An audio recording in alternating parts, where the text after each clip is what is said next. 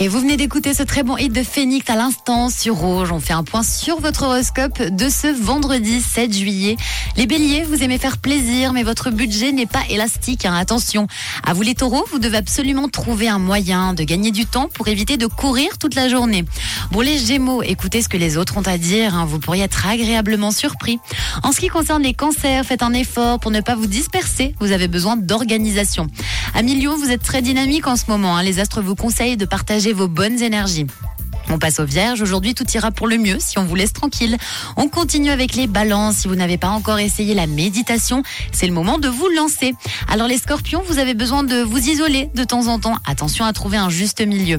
Vous les sagittaires, si vous n'êtes pas sûr de vous et de vos choix, demandez conseil à vos proches.